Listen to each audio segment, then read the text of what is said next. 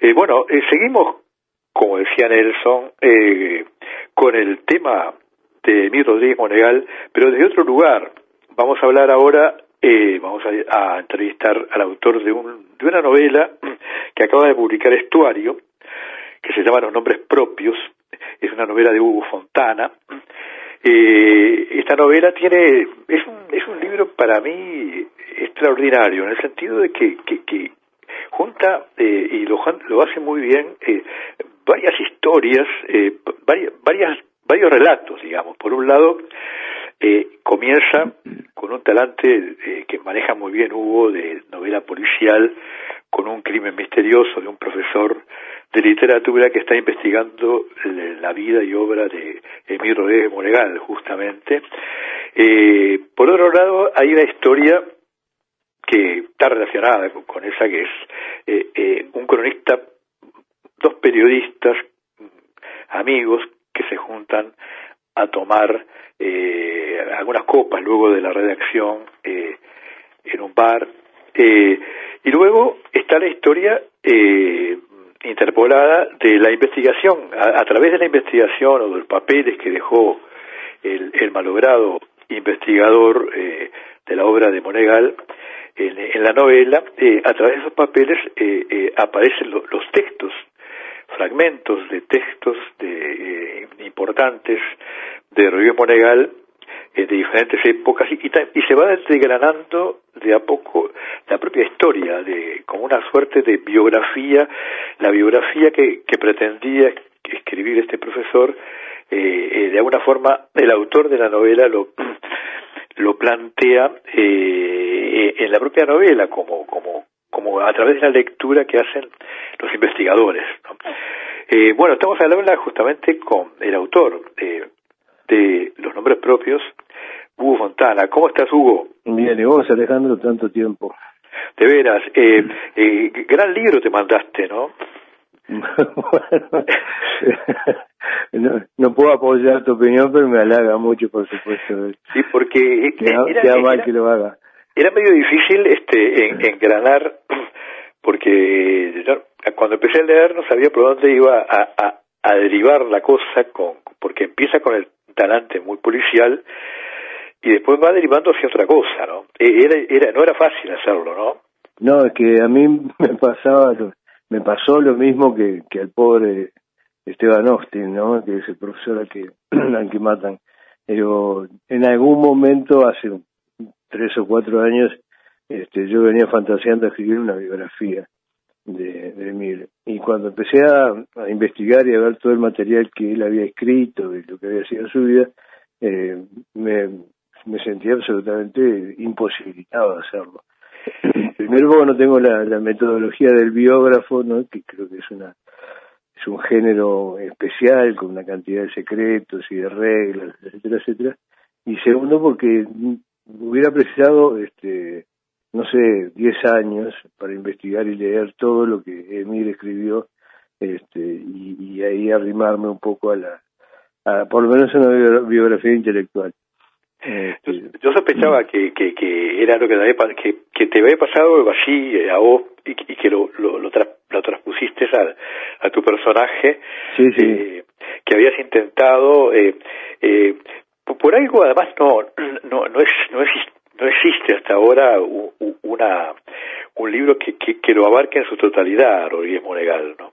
Mm, Porque, no, hay, hay mucho material, eh, por suerte hay mucho material en Internet este, de, su obra, ¿no? Reportajes, notas, eh, incluso eh, están casi todos sus, sus libros escaneados, a no ser la, la, biografía literaria de Borges, que es un libro demasiado grueso, digamos, como para, para escanearlo y poderlo subir a, internet. Pero eh, no hay no una, una biografía específica de él, e incluso este, yo tuve la ayuda de, dos personas este, fundamentales para escribir la novela.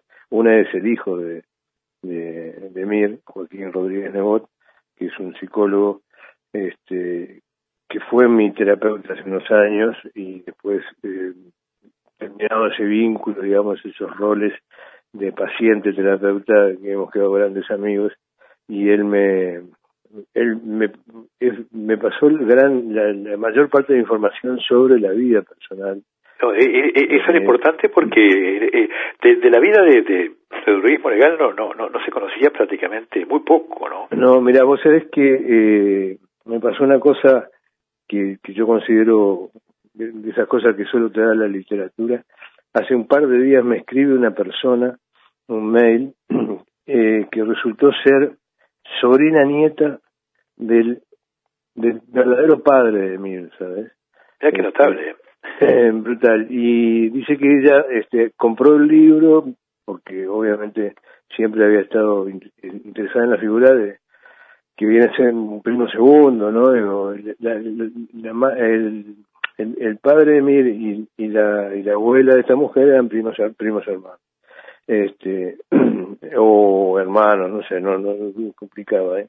Pero ella misma me confiesa en el, en el mail que hay episodios ahí que yo describo de los que ella no, no tenía la menor este, idea, ¿sabes?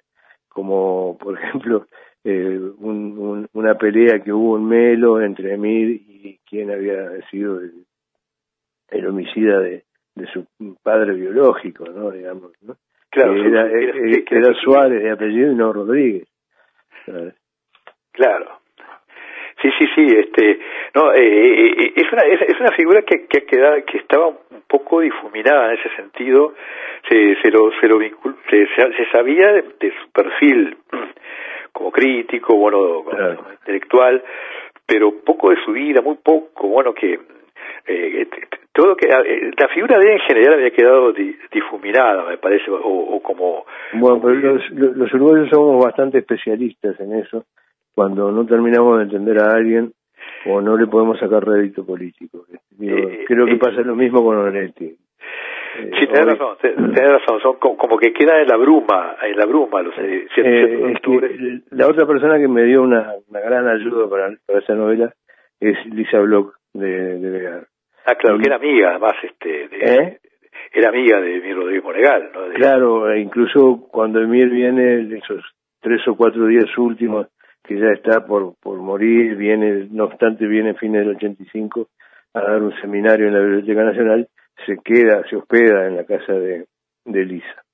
Este, y ella dice en uno de los, de los tantos trabajos que tiene, prólogos sobre todo, sobre en, algunos de, de, los libros de Mir que somos especialistas en ciertos crímenes, ¿no? Que y lo llevamos adelante este, con el arma del silencio. Entonces, eh, el silencio permite que el crimen desaparezca, que el criminal desaparezca y que la víctima se olvide. Ahí está, como los, uruguayos tenemos este, cierta inclinación a esas cosas. Sí, sí, hay, hay un gran talento para eso. Este, vamos a hacer una pausa, eh, Hugo, y después la, seguimos. Sí, dale, dale.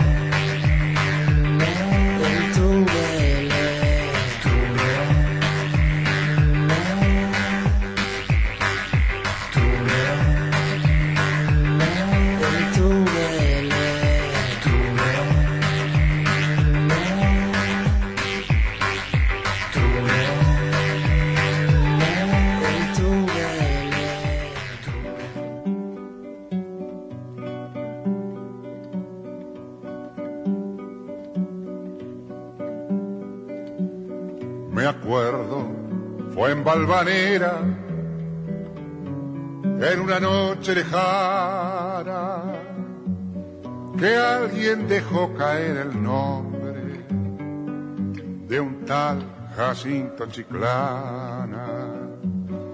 Algo se dijo también de una esquina y de un cuchillo. Los años nos dejan ver el entrevero y el brillo. ¿Quién sabe por qué razón me anda buscando ese nombre? Me gustaría saber cómo habrá sido aquel hombre. Alto lo veo y cabal con el alma comedida, capaz de no alzar la voz y de jugarse la vida.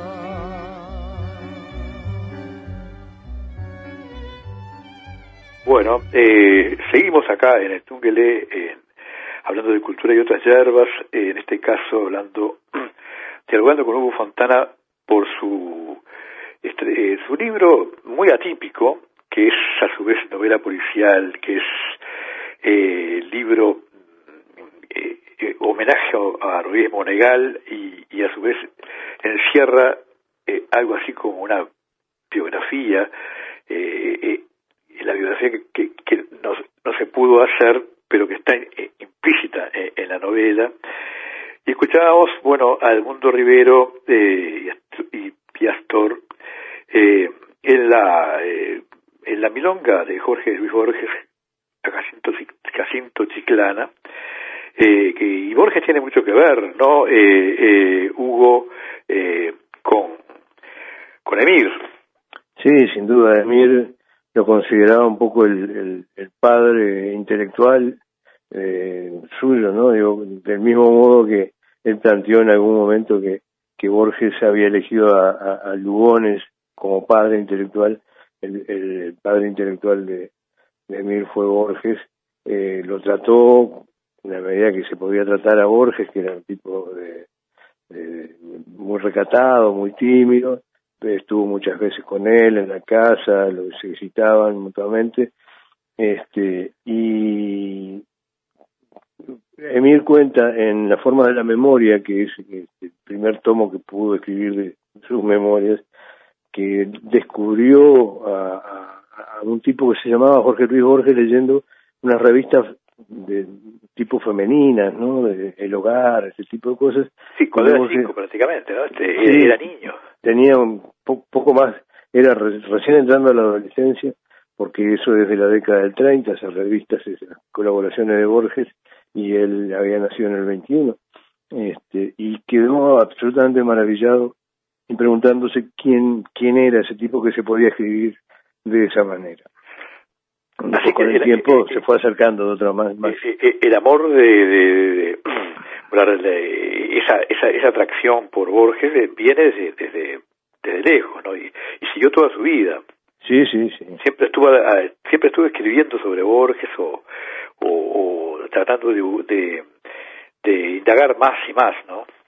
Sí, hasta, eh, o sea, hasta, el, hasta el libro fundamental de la biografía, ¿no? Él, él, él siempre dijo que, digo, que o sea, hacer la biografía de Borges hubiera sido una cosa muy aburrida, porque, porque Borges era una persona muy aburrida, como la mayoría de los escritores, dijo Emilio en algún momento, este, pero que lo apasionante era seguir el proceso vital de Borges a través de sus obras, de sus cuentos, de su poesía, que fue a lo que se dedicó Emil, y que finalmente cuando cuando Emil este eh, se va a, a dar clases a, a la Universidad de Yale, ahí tiene el tiempo suficiente como para elaborar ese libro maravilloso que se llama Borges, una biografía literaria, y que Emil lo escribió originalmente en inglés y que después lo tradujo al castellano Homero Vecínate de, de, sí, nada menos. muy amigos sí sí, este, sí, eran sí. Muy, muy, amigos este. Eran muy amigos habían empezado también juntos hacer periodismo este y se cruzaron muchísimas veces en la vida hasta que después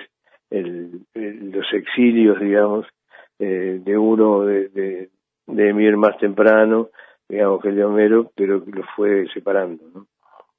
Ahí está. Eh, hay, hay una, eh, digo, porque eh, Emilio Monegal se ocupó de los escritores como Comodoro Quiroga, por ejemplo. Sí, Neruda. Este, Neruda, mm. eh, como los más, más eh, los más notorios, que les dedicó obras más fuertes.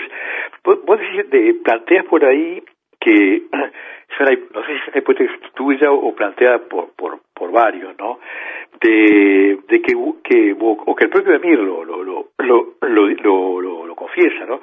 Que él buscaba, eh, eh, buscaba, el, analizaba las obras, por supuesto, brillantemente, pero buscaba detrás de la obra también al hombre y, su origen. Sí, claro. Digo, yo en el libro me pregunto varias veces, o este, Austin, el profesor, se pregunta varias veces por qué elige a determinados autores este, para trabajar.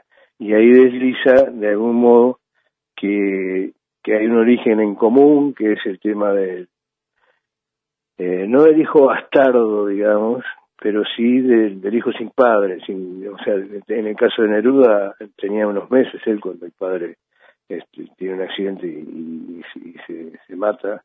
Sin, no, no fue un suicidio, digo, fue un accidente, pero pero desapareció siendo él muy niño.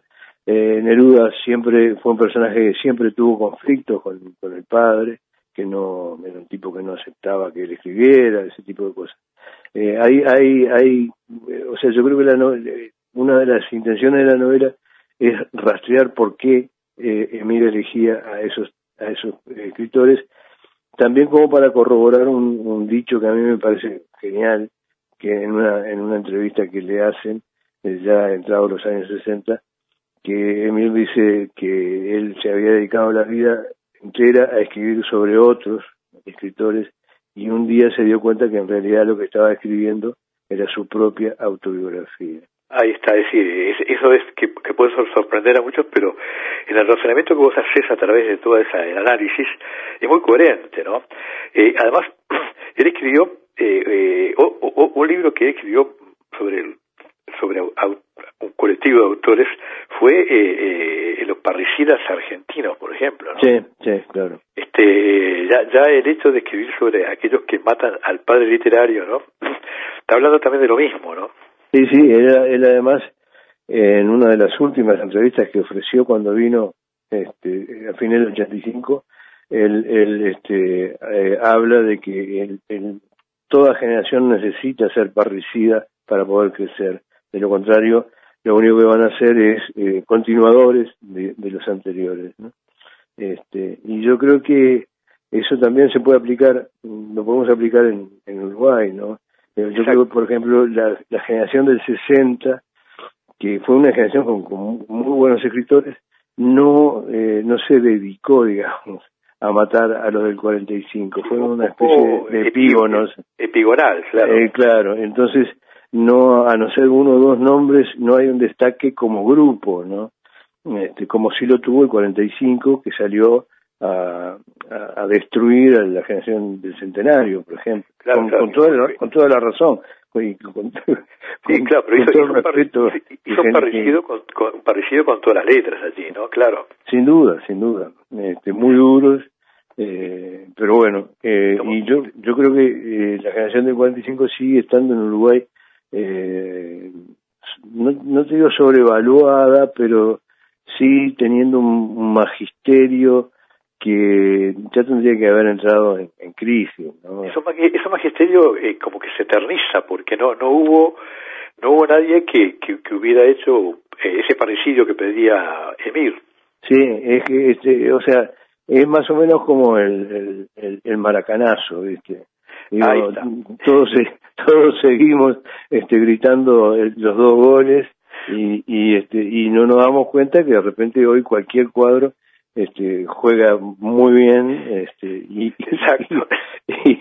y, que aquella gente que hizo una gesta gloriosa este ya en, hace 70 años de eso no claro ha quedado un poco fijada en el tiempo bueno eh, eh, este libro de alguna forma colabora en tu libro no concretamente en, todas las reflexiones que haces y, y al traer la figura, porque eh, yo creo que una gran virtud de este libro tuyo, de, esta novela, que es una novela, sin duda, aclaremos qué es eso, pero que encierra eh, eh, como una caja china otra, otros textos, como es la, la, la, la historia de, o, la, o una, una, un intento de, de biografía literaria y personal de, de, de, de de Monegal metida en la novela, creo que colabora eh, eh, a, a, poner en, el, en, el, en, el, en el calderero, podemos decir, la figura de una figura que, que por lo que ya hablábamos, que estaba muy difuminada eh, en, el, en el imaginario cultural uruguayo. Sí, yo creo que sí. Yo una de las dificultades, eh, por lo menos que, que, o de las dudas que me planteó la escritura de la novela, este, era que no se volviera demasiado ensayística, que perdiera el, vigor de lo, de lo ficticio, de lo narrativo.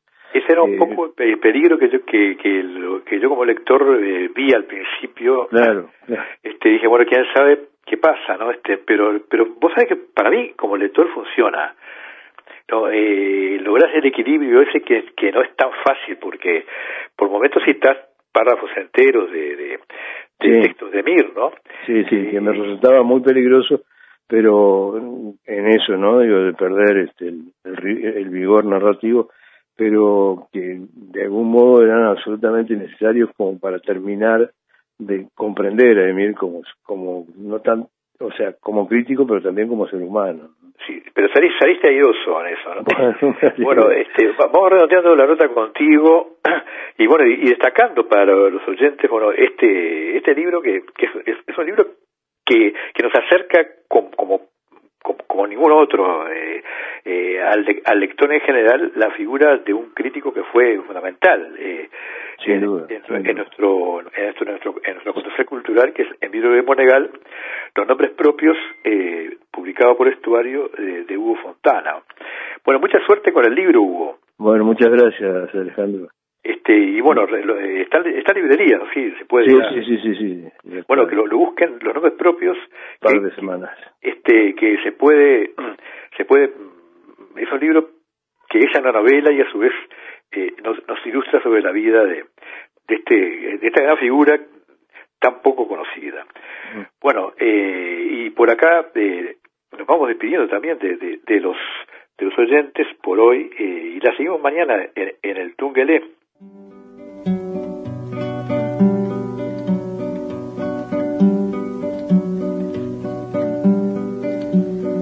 me acuerdo, fue en Valvanera, en una noche lejana, que alguien dejó caer el nombre de un tal Jacinto Chiclana. Algo se dijo también de una esquina y de un cuchillo los años nos dejan ver el entrevero y el brillo. ¿Quién sabe por qué razón me anda buscando ese nombre? Me gustaría saber cómo habrá sido aquel hombre alto lo veo y cabal, con el alma comedida, capaz de no alzar la voz y de jugarse la vida.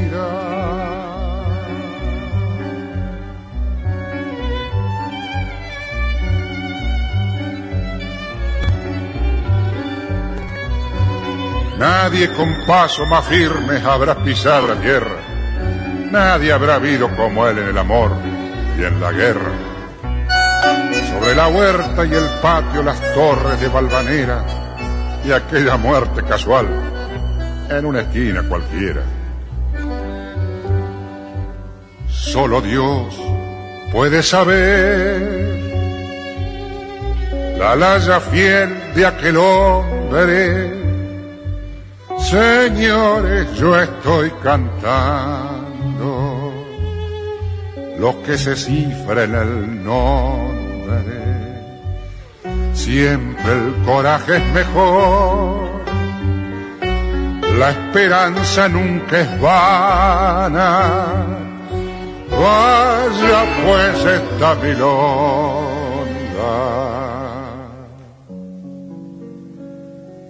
para Jacinto Chiclán.